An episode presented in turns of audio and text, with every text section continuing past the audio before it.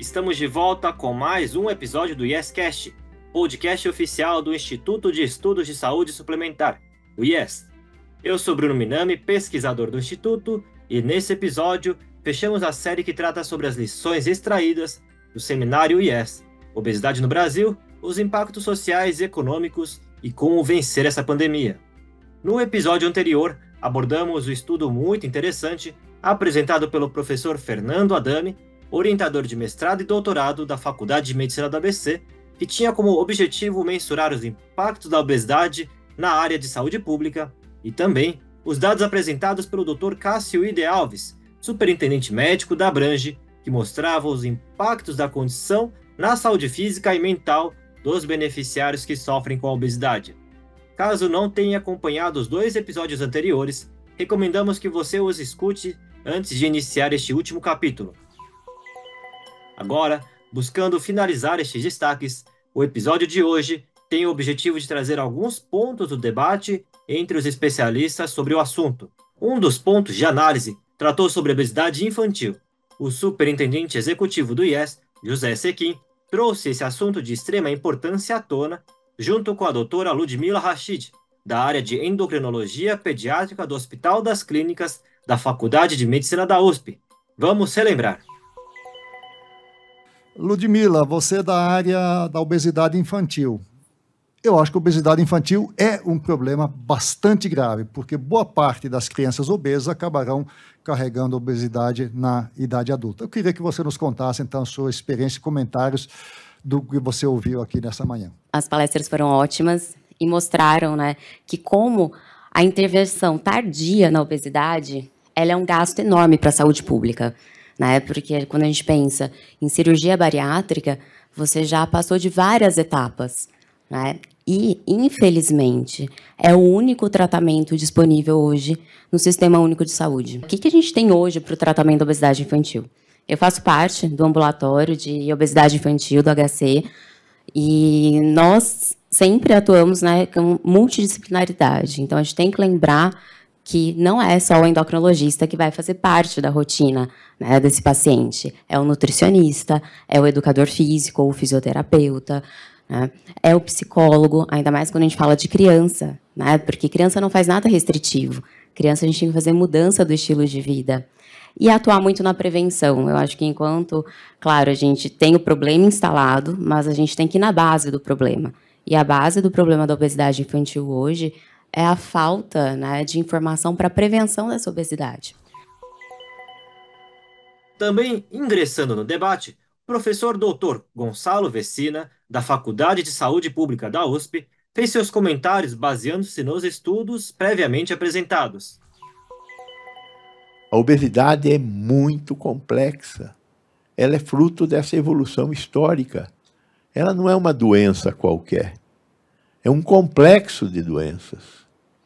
Nós vimos aí as estatísticas que foram apresentadas pelo Fernando, elas mexem com um monte de, de possibilidades. Elas não são só as cardiovasculares, elas não são só câncer, ela tem a ver com processos inflamatórios, muito provavelmente com todo tipo de processo inflamatório. Então, a obesidade é muito mais complexa do que a gente está acostumado a falar ou entender. O superintendente executivo do IES trouxe um questionamento do público que acompanhava o evento remotamente. Os dados estão no mesmo patamar dos Estados Unidos? Ela então foi respondida pelo professor Fernando Adame. Vamos conferir. Em referente a essa questão da etiologia da obesidade, né? É, saiu um artigo na Lancet 2010, 2008, que ela, ela consegue mostrar mais ou menos que a prevalência da obesidade correlaciona com o aumento da indústria farmácia, a indústria alimentícia, né? Esse estudo da, da Lancet mostrou que mesmo com a diminuição da, da atividade física que houve pós-industrialização, é, a sobrepeso e obesidade se mantinha é, estável. O que aconteceu foi que com a, com a indústria alimentar, a gente chegou a esses níveis epidêmicos de sobrepeso e obesidade que acabam agravando aí todo o cenário é, de saúde do nosso organismo. Os comentários do professor Fernando Adame instigaram novos temas e, de fato, expandiram o olhar de todos sobre as participações do setor público e privado e sua interação com o combate e tratamento da pandemia de sobrepeso e obesidade. Uma outra pergunta de telespectadores foi levantada por José Sequim a todos os integrantes do debate. Aspas, como trabalhar com sobrepeso e obesidade leve, que podem ser tratadas e a partir de quando? E como trabalhar a questão sem gerar estigmas? Fecha as aspas. Direcionando ao Dr. Cássio Ide Alves, José Sequim ainda adicionou mais um outro questionamento. Entre aspas, foi dito que há uma baixa incidência de cirurgias bariátricas em relação às pessoas obesas. Mas o Brasil é um dos campeões mundiais do procedimento. Quem paga essa conta? SUS? Os planos de saúde? A cirurgia bariátrica não é um movimento caro e arriscado? Vamos então ouvir a resposta. A obesidade é um problema altamente complexo. Tá? É muito mais fácil, numa linha de cuidado da obesidade, você fazer a prevenção do que tratar aqueles pacientes que têm falha de tratamento clínico, são intratáveis e tem que partir para uma cirurgia bariátrica, que tem que ser a última alternativa. Direcionando a doutora Ludmilla, a audiência trouxe outro ponto sobre incidência de obesidade na família. Entre aspas. Minha mãe é obesa. Sou obesa. Minha filha é obesa. Já tentamos de tudo, mas não acho que meu problema é genético. Como pessoas como eu podem enfrentar esse problema? Medicamentos, entre outras coisas? Fecha aspas. Com a palavra, a doutora Ludmilla. É, segundo questionamento, essa questão da herança genética da obesidade. A obesidade é uma doença poligênica, né? então a gente tem diversos genes já descritos relacionados à obesidade. Então, realmente, quando os pais são obesos, né, pai e mãe acima do peso, a criança tem 80% de chance de ter obesidade.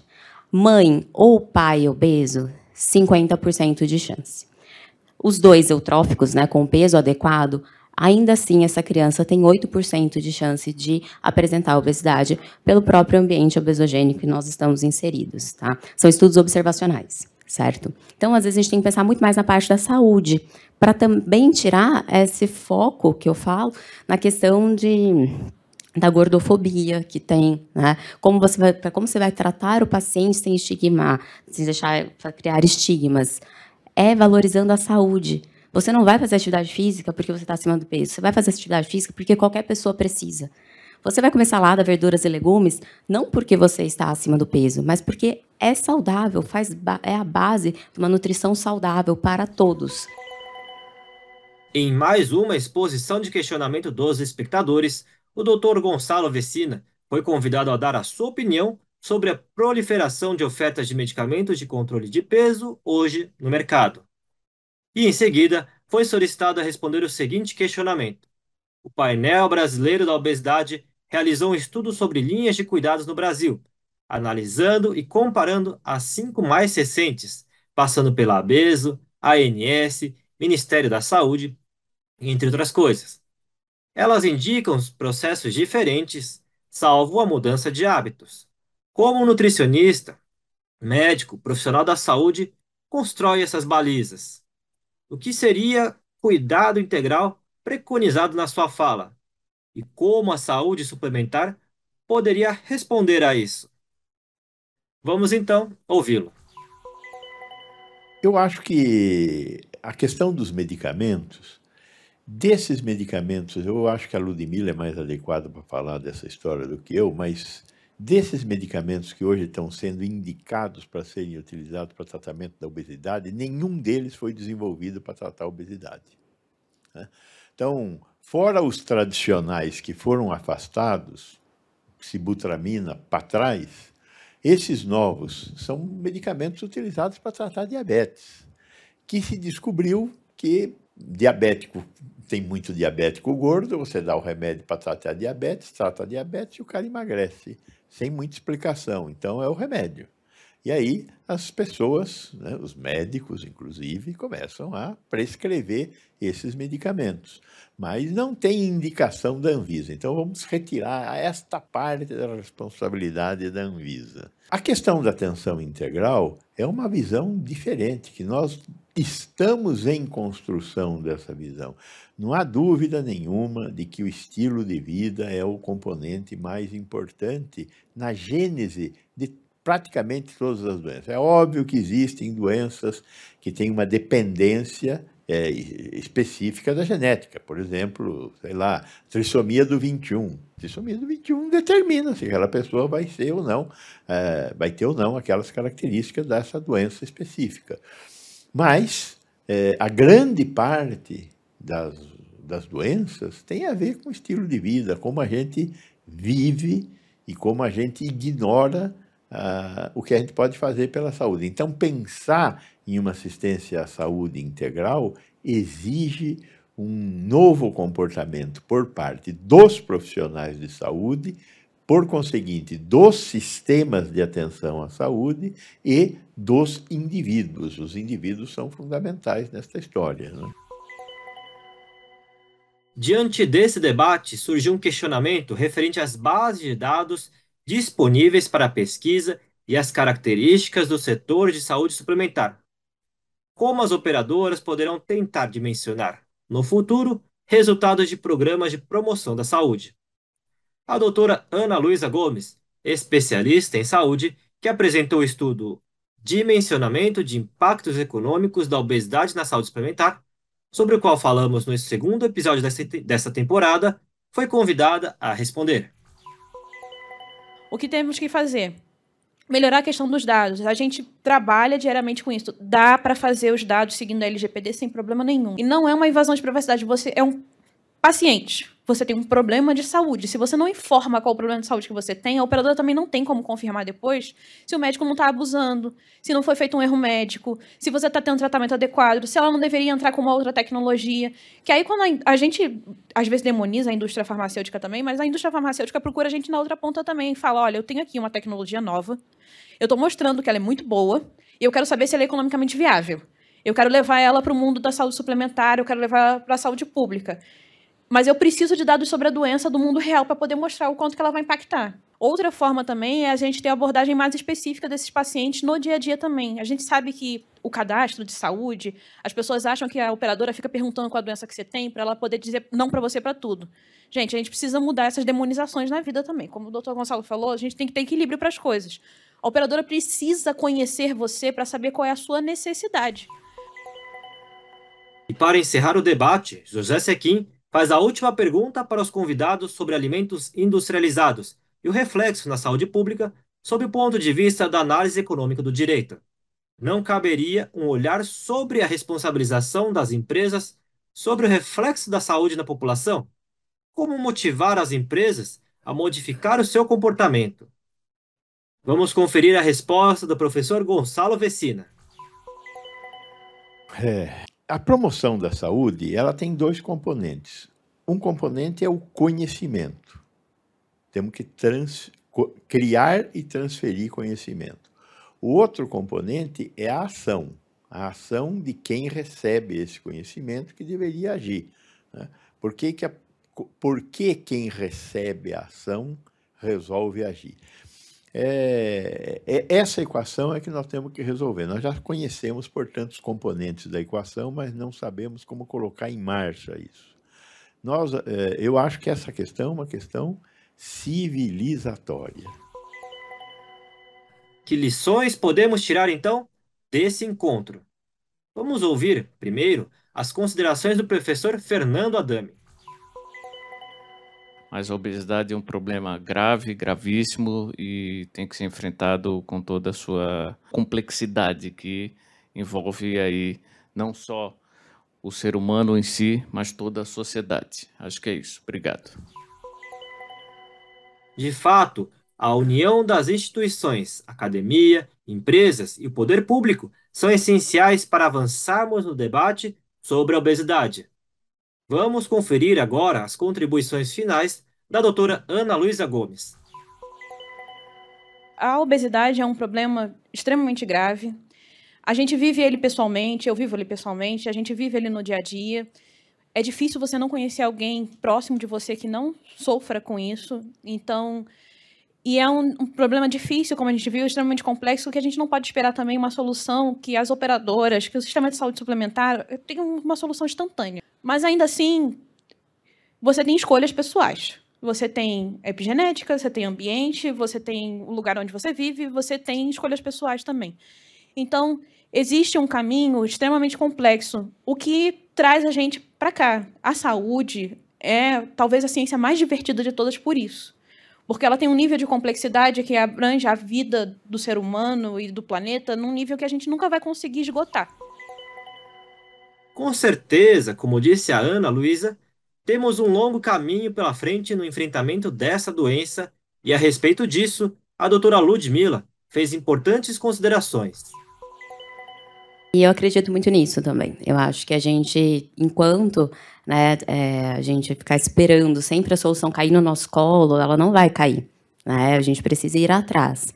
E eu falo, sempre converso isso com as famílias, tudo que vão para o consultório do dia a dia. A mudança está dentro de casa.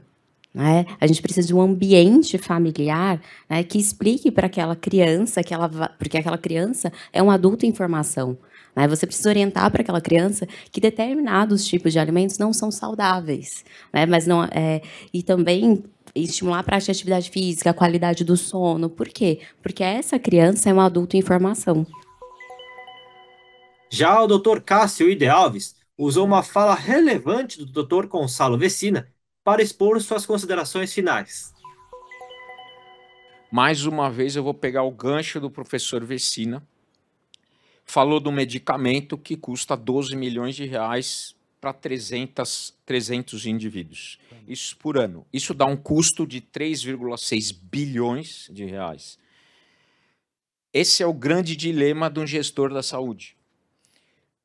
Quando você está dentro do seu consultório tratando daquele indivíduo, talvez você não tenha dúvida sobre a importância de gastar esses é, 12 milhões de reais por indivíduo.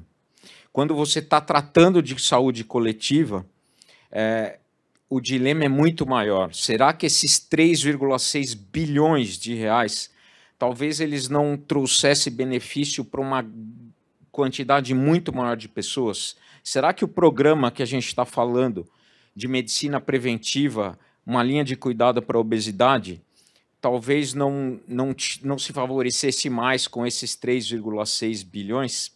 Isso é o dilema e a grande angústia dos gestores de saúde. Encerrando o evento, o professor Gonçalo Vecina citou a necessidade da conscientização sobre a promoção da saúde e a importância do debate recorrente sobre a obesidade e da participação da sociedade. Vamos conferir. É, não tem resposta simples no mundo moderno, na sociedade moderna. Tem resposta complexa. Agora, as respostas complexas não podem ser dadas é, por um plano de saúde, não pode ser dada por um velho qualquer, as respostas complexas têm que ser dadas pela sociedade, que se assenhora das discussões que lhe dizem respeito. Nós temos que caminhar para informar. E informar não é uma coisa que a gente faz assim como nós estamos fazendo aqui hoje, uma vez ou outra. Os árabes, os muçulmanos, oram cinco vezes ao dia para demonstrar a Allah que eles amam e respeitam Allah. Cinco vezes por dia. Nós fazemos, falamos sobre obesidade uma vez por ano. Não será suficiente. Temos que orar mais vezes sobre as questões fundamentais para a sociedade. Nós temos que falar e refalar. Não ter é, medo de se repetir, porque é da repetição que vai vir a compreensão. E com essa última lição do professor Vecina, fechamos esse episódio. Lembrando que os estudos estão disponíveis para download em nosso site, assim como o seminário também pode ser assistido na íntegra. Acesse www.iess.org.br. ou no nosso canal do YouTube. Nossa jornada continua no próximo episódio com um novo tema e novas participações. Como nas temporadas anteriores, esses conteúdos estarão disponíveis em áudio na sua plataforma preferida e também teremos a websérie no canal do Yes no YouTube. Deixe comentários, dúvidas, críticas, elogios e sugestões de temas. Muito obrigado por ter nos acompanhado até aqui e nos vemos no próximo episódio. Até lá!